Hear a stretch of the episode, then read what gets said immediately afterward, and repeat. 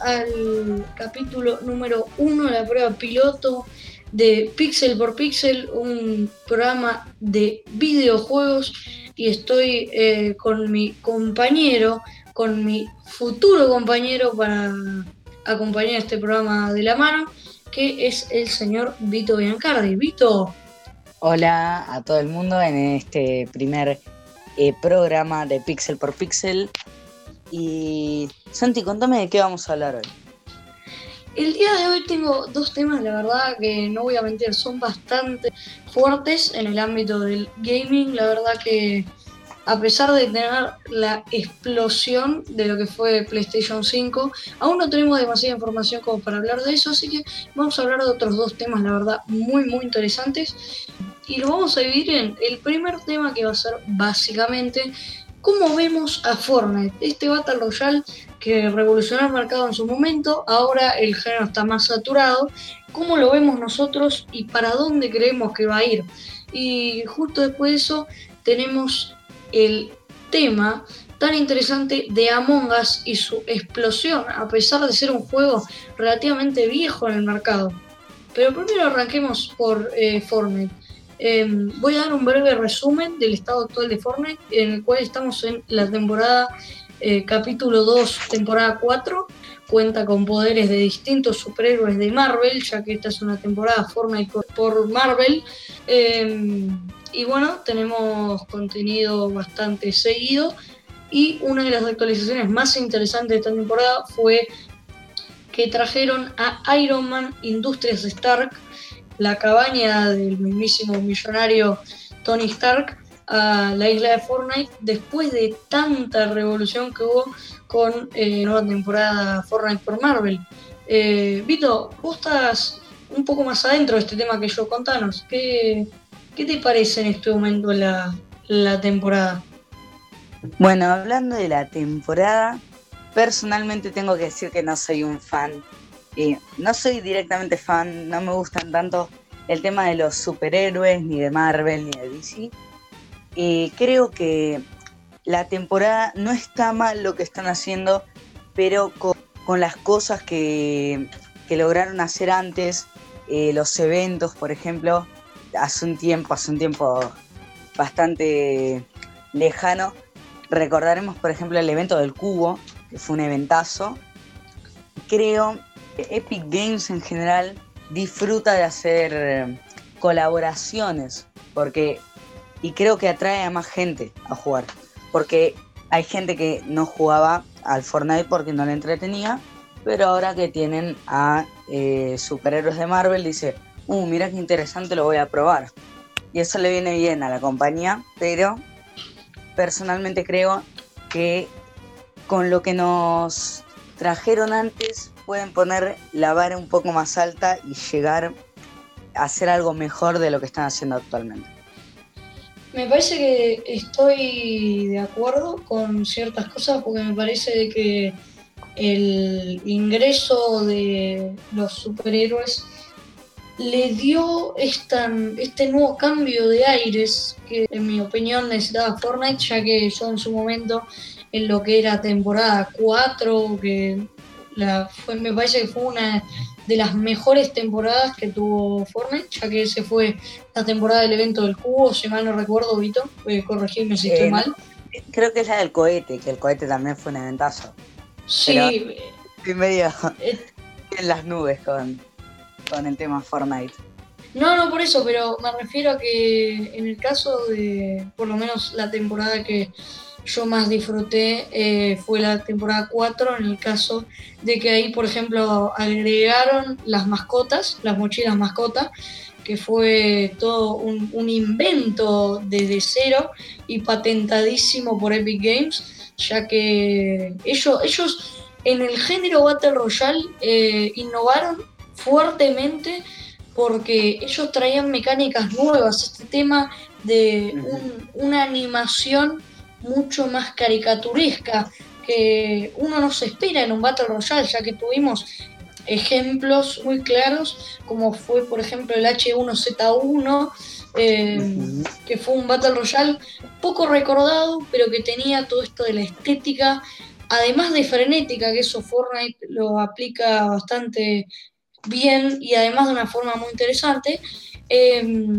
H1Z1 em, tenía esto más del realismo, de que, ok, voy a agarrar tal arma y como tiene tal modificador y era como más de, pensarlo, vos tenías que armarte tu propia estrategia a base del armamento que tenías.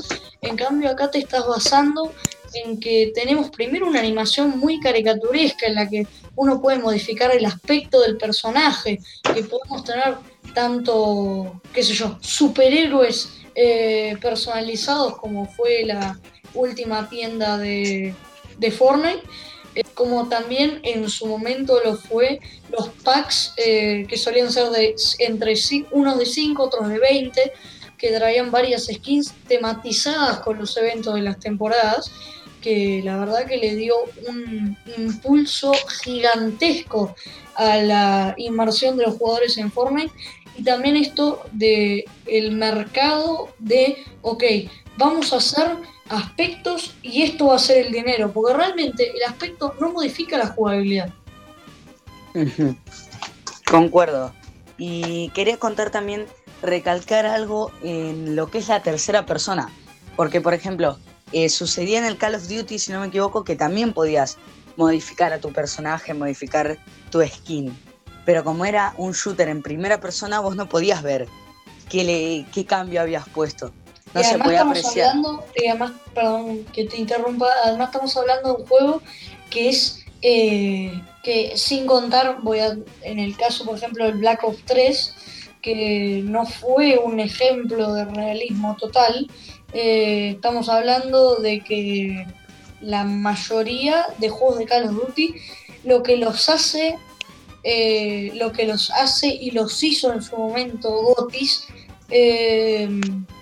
fue que además de que combinaban el frenetismo tan real que tenía, porque vos justamente estabas empuñando el arma y te, por ejemplo, te golpeaba el retroceso o cuando disparabas el arma se veía el fuego, digamos, del arma saliendo por, la boquilla, que era más un tema de la innovación en la realidad con el frenetismo de, los disparos. concuerdo. Y quería comentar algo también. Porque Fortnite últimamente está decayendo comparado a lo que dijimos antes con las anteriores temporadas que estaba en las nubes.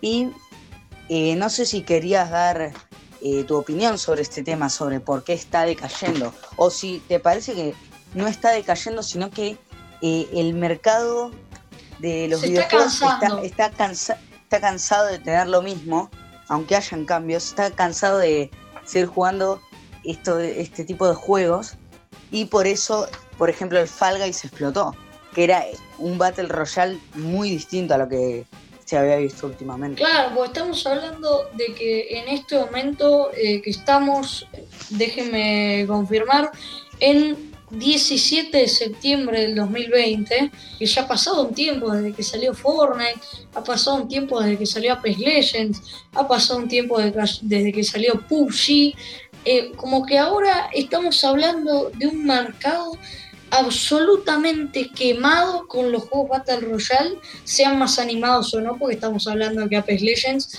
puede que sea animado, de que incluye las mecánicas de un, estilo Battle Royale, pero Overwatch, como lo es con las habilidades, pero estamos hablando de un mercado muy quemado, estamos hablando de que lo que era innovación ya no existe, porque tenemos los eventazos que hizo, como por ejemplo el evento de Travis Scott, que hizo Epic Games, eh, que la verdad que fue una locura, una jodida locura fue el evento de Travis Scott, que ahí tengo que admitir de que se sacaron la genialidad y la pusieron en la mesa porque no hay otra cosa para decir. Ese evento fue una locura. Pero como ya pasó los conciertos virtuales en Fortnite, como ya lo arrancó Marshmello, pero que lo terminó no sé quién, eh, y que ya eso lo quemaron, de que el tema de la tematización ya lo están volviendo a quemar, de que reciclaron tipo un, Marvel por Fortnite, que está pasando de que ya queremos otro tipo de juego que explote, que es lo que está Concuerdo, necesitando. Concuerdo totalmente. Eh, algo también que tengo que decir es que además de reciclarse a sí mismo y enterrarse con sus propias decisiones, creo personalmente que además que el mercado evolucione y cambie, creo que el Fortnite no, por ejemplo, te eliminaba una cantidad de armas espectacular y esas posibilidades que te daba, te las, te las sacaba posteriormente cuando te eliminaba esos objetos, esas armas, esas curaciones. Te, eh, hacía que el juego profesional, el meta, sea siempre el mismo y todo el mundo lleve lo mismo y nunca cambie. Y también personalmente creo que por esas razones un juego distinto, un juego que te dé eh, más posibilidades o que sea un juego que simplemente sea algo distinto a lo que venimos viendo en estos últimos años, creo que tiene la capacidad de explotar. Por ejemplo, eh, creo que, no, sé si me equivoco, pero no sé si el próximo mes o si ya salió el Crash Bandicoot 4, creo que, creo que, salió. Sí, sí, Crash Bandicoot About Time. Eh. Creo que al ser un juego que siempre hace lo mismo, pero las historias te las cambia, te cambia las mecánicas de juego sin arruinar la base que tiene, que tiene el juego. Creo que eso es lo que hace que los juegos sobrevivan en este mercado y que eh, una saga como Crash Bandicoot siga sacando juegos, eh, no todos los años, pero siga sacando juegos aún. Me gustaría diferir un poco en lo que dijiste sobre las armas, la eliminación de, de, posibilidades, porque cada arma es una posibilidad. Estamos hablando que, por ejemplo, cuando eliminaron el fusil de tambor en Fortnite, que bien lo recuerdo porque hubo una polémica tremenda, porque el mundo necesitaba el, fusil de tambor. Eh, y cuando fue el evento de antes de la temporada de Midas, ¿no? Em, que no, no, no, mm, es cuando apareció Fortnite 2, ahí cuando fue el evento en el que, bueno, eh, empezamos todos a flotar y que fuimos a una dimensión alternativa, eh, que no, no, estoy muy seguro tampoco de, de, cuándo fue, si fue antes del evento de Fortnite 2, no, no lo tengo muy claro. Estamos hablando de que ese evento, cuando la gente tenía que decir que vuelve, eligió el fusil de tambor, que era una cosa de que estuvo creo que como cinco temporadas eliminada y que después cuando la gente pidió que volviera, volvió. Y ahí es cuando entra mi opinión. Me parece de que la eliminación y la recuperación de armas es algo saludable para el juego, en el caso de Fortnite, ya que estamos hablando que es un juego que es todo el tiempo lo mismo y con lo que lo hace cambiar son los eventos, las armas y las temporadas. Porque estamos hablando de que las skins no cambian, como dijimos antes, nada de la jugabilidad, que lo que se basa es las armas. Y me parece que lo que mantuvo hasta ahora en pie la frescura de Fortnite fue la diferencia de posibilidades, como en su momento fue la eliminación de, qué sé yo, la granada de impulso, eh, que cambió el meta totalmente, porque en la parte competitiva era un arma que daba total movilidad y que Epic Games la eliminó y no me parece que esté mal. Me parece de que está mal eliminar armas que sean anticompetitivo, me parece.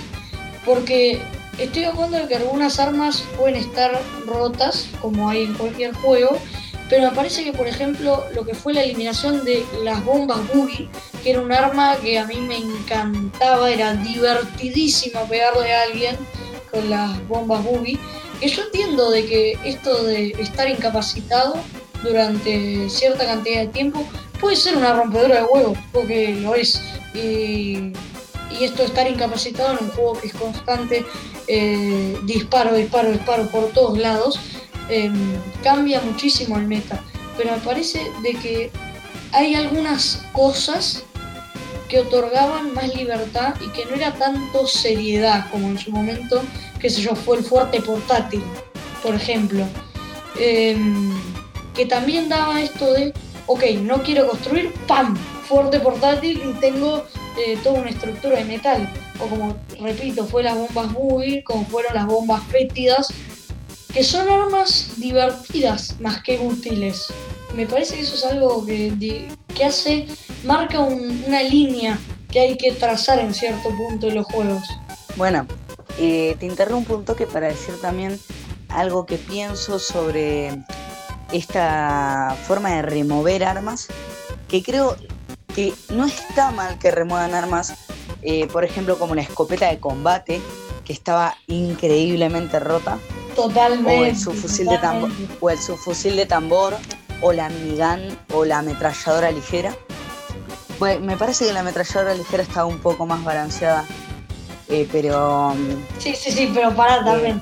Hay una cosa que tenemos que admitir más allá que ahora nos estamos yendo un poco, eh, me parece de que hay algunas cosas que verdaderamente son dejan de ser divertidas para el oponente. Como por ejemplo fue la ametralladora ligera en temporada. O las fetias. Las fetias me parece que también. Cuando vos te estabas. Me parece que eran totalmente útiles las bombas fétidas. Pero podías llevar, si no me equivoco, hasta 6 y había gente yendo con dos espacios llenos de bombas fétidas que encima no era una bomba difícil de encontrar. Claro, y, después de eso era escopeta Spaz y Scar, nada más. Era o en su momento combate, cuando, cuando la gente llevaba. Sí, sí, sí, obviamente. Cuando, estaba su fusil de tambor, había gente jugando a cinco subfusiles de tambor y ganaba. Es que eh, está esto, o sea, me parece de que las armas rotas no está bien que estén rotas para siempre, pero me parece de que, por ejemplo, como vos decís, esto del subfusil de tambor viejo, cuando salió, no era divertido jugar contra un subfusil de tambor, pero no porque usar el arma no sea divertido o cualquier otro punto, porque el oponente no tenía nada que hacer y lo divertido del juego es tener pelea.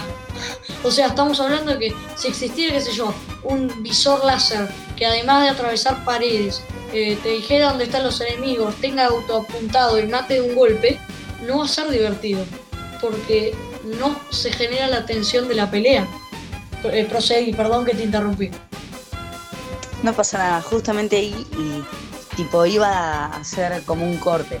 Y también quería mencionar algo que creo que vuelve muy fresco al Fortnite y me parece de lo mejor que están haciendo actualmente y de la esencia que están manteniendo, que es, me parece, el cambio del mapa, me parece algo muy importante. Es fascinante, eh, es fascinante. es espectacular. Y aunque haya, por ejemplo, cuando, yendo ya al principio del juego, y que había gente que le encantaba polvorín polvoriento, pero en la nada, pumba, cayó el meteorito, y eh, apareció eso. Me parece que está muy bien que cambie el mapa, pero también creo que cambiar el mapa sin razón es algo que no tiene sentido. Eso es verdad, pero estamos hablando que, por ejemplo, cuando. Esto me, gustaría hacer acá un inciso, o sea, obviamente te voy a dejar terminarte, explicarte todo el tiempo que necesites, así no nos pasamos el tiempo, no en el sentido de no pasarnos el tiempo, así podemos eh, hablar tranquilamente de, de Among Us. Lo que me gustaría decir era que, por ejemplo, pisos picados, cuando sacaron pisos picados, el mapa se abrió, en sentido de que todo el mundo iba a pisos picados y el resto de, las zonas no, no estaban para nada, eran de adorno. En cambio, cuando sacaron pisos picados, la gente iba a eh, lugares alejados, se transformaron algunos lugares en lugares concurridos, pero tampoco es que iba todo el mapa ahí. O sea, había una gran variedad de posiciones, todas eficaces por igual. Bueno, continuando con lo que mencionaba antes, quería dejar claro que, por ejemplo, meter un lugar nuevo de la nada me parece un error. Pero meter, eh, vuelvo al ejemplo de polvorín polvoriento, cayó un meteorito ahí y por eso hay un cracker y hay, em, por decir así, unos, unas casitas, unos eh, edificios no, pero unas construcciones eh, en las que uno podría suponer que se está realizando una investigación eh, porque acaba de caer un meteorito ahí. Historia, eso es tremendo también. Que, que Fortnite te pueda contar una historia hilando esos de, de, pequeños eventos, de pequeños eventos como cuando caían meteoritos muy chiquitos. Que, movían, movían camiones con piedras, o sea, no modificaban una ciudad, movían camiones con piedras y eso daba contenido fresco.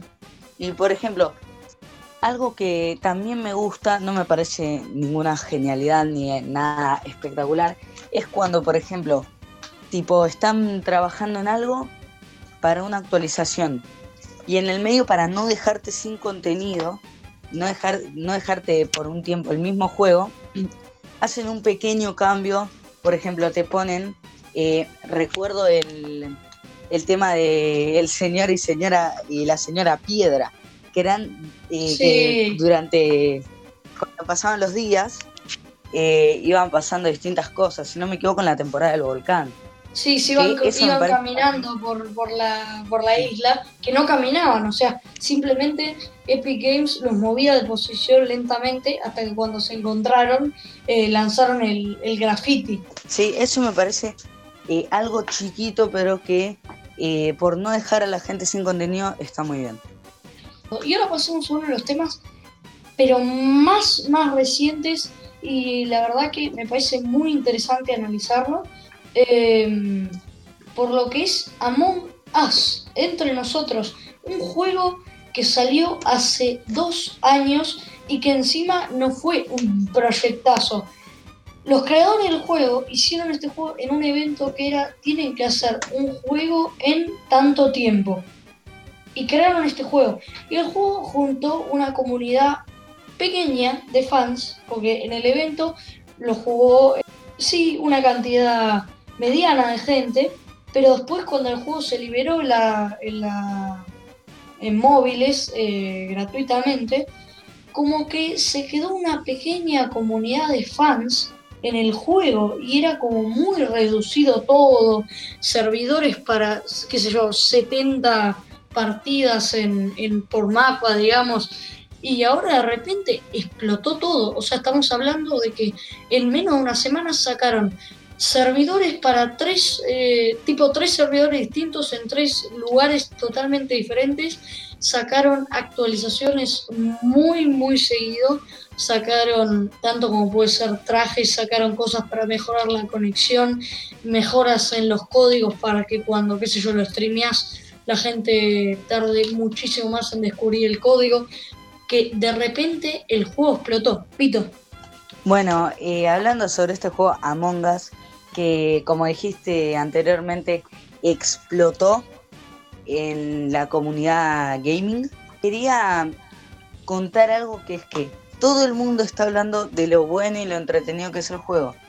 Eso no deja fuera que eh, el juego no que esté en fase de desarrollo, porque no está en fase de, desarrollo, pero eh, está puliendo, obviamente, em, lo, que, lo que le hace falta para abordar una comunidad tan grande como la que le está llegando a, la Mongas. Justamente, justamente, que el juego está puliendo las asperezas de, su producto, porque, por ejemplo, han sucedido que cuando el juego explotó brutalmente, los, los creadores del juego em, trabajaron muy, muy eh, rápido para, eh, qué sé yo, hacer que no se te caiga la conexión, hacer, eh, tipo, mejorar muchísimo la calidad del producto a pesar de no estar preparados para tanto fanbase de un segundo a otro, porque realmente lo que pasó fue que la, una pequeña cantidad de gente lo volvió a jugar al estar en estado de, cuarentena por, por, el COVID y después lo streameó el Rubius y, el juego explotó. Todo el mundo jugando a Us, todos los youtubers, todos los streamers, todos haciendo streamings de qué sé yo, cuatro horas jugando a Us, videos con millones y millones de visitas en Twitch eh, que son clips. O sea, estamos hablando de que un clip de Twitch con, qué sé yo, eh, 100.000 visitas es un video viral en Twitch. Y estamos hablando que consiguieron casi 3 millones eh, un streamer eh, por, por jugar a Among Us. 3 millones de personas encontraron ese clip en su canal de Twitch y, así fue como también empezó a explotar todavía más. Esto de hacer videos, de llamar unos streamers a otros conocidos, eh, reventó absolutamente todo en cuestión de segundos gracias a la cuarentena. Bueno, y siguiendo con el tema de la Us, eh, además de contar esto que dijiste antes, que la gente está, además de haciendo crecer el juego y diciéndole de una manera a otra gente que eh, el juego tipo está incentivando al creador o los creadores, porque no estoy muy seguro si lo creó una persona que lo dudo mucho, está incentivando a la mejora del juego para dar una mejor calidad para su producto y poder a una más gente eh, que la que está llegando ahora. A una masa mucho más grande. Sí, a una masa enorme en general, porque actualmente Among Us es de los juegos más, no diría más streameados, por ejemplo, porque no creo. Pero, no, no, pero está, en el tope. Yo me fijé hace tres días y está con, como tenemos justamente en este momento, me estoy metiendo eh, a Twitch y tenés en el caso de Ibai, Rubius, Follower Lives, Alex 11 el Rich MC, eh, Counter Strike, eh, tenés a un solo streamer que es el caso de Ibai Llanos con, bueno, streameando Among Us con 90.000 personas, casi 91.000 personas. El Rubius, 60.000 personas. Follower Lives, 8.000 personas. Alex Beyoncé, 7.000 personas. O sea, estamos hablando de un juego que en total en este momento tiene 480.000 espectadores constantes. Si no incluimos también el tema de DJ Mario y Willy Rex, que si mal no recuerdo, estaban hace muy poquito streameando en YouTube. Claro, como también hay Vegeta 777 que también está, está streameando. Eh, de esos directos, los streamers que también son creadores de contenido en YouTube, eh, sacan no clips, sino que sacan contenido de ese directo y la gente que no pudo verlo en directo lo ve igual. Tipo, se entera también de lo que pasó ahí, de, los mejores momentos, por decirlo así. Entonces el juego aún más amplía su comunidad.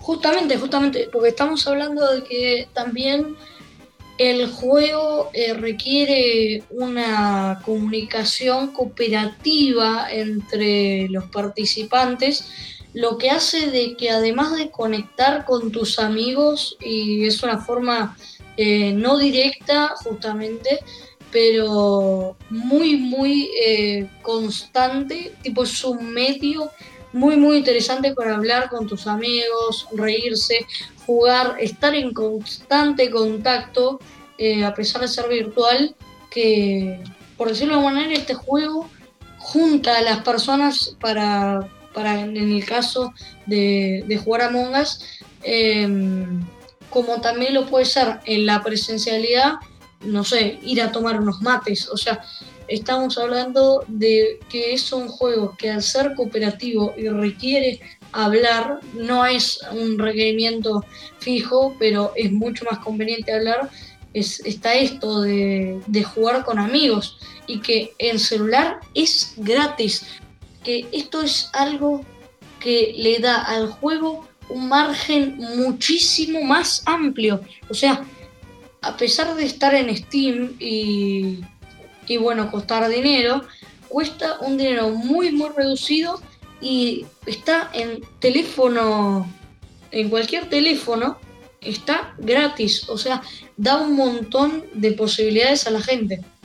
Bueno, y también contando sobre lo que vos decías, que al ser gratis el juego llega a mucha más gente, por decir así, el juego nos genera increíbles ganancias, por ejemplo, porque no hay mucha gente, aunque sea, aunque valga dinero en Steam, no hay mucha gente que se compre, por ejemplo, todas las mascotas, que si no me equivoco es lo único que vale dinero real. La, ropa, la ropa también vale dinero, pero hay ciertas, ciertas ropas que, que valen dinero. Sí, ok, pero ¿no ves naturalmente a gente matándose diciendo, uh, está buenísimo esto, me lo compro seguro? No hay mucha gente haciendo eso.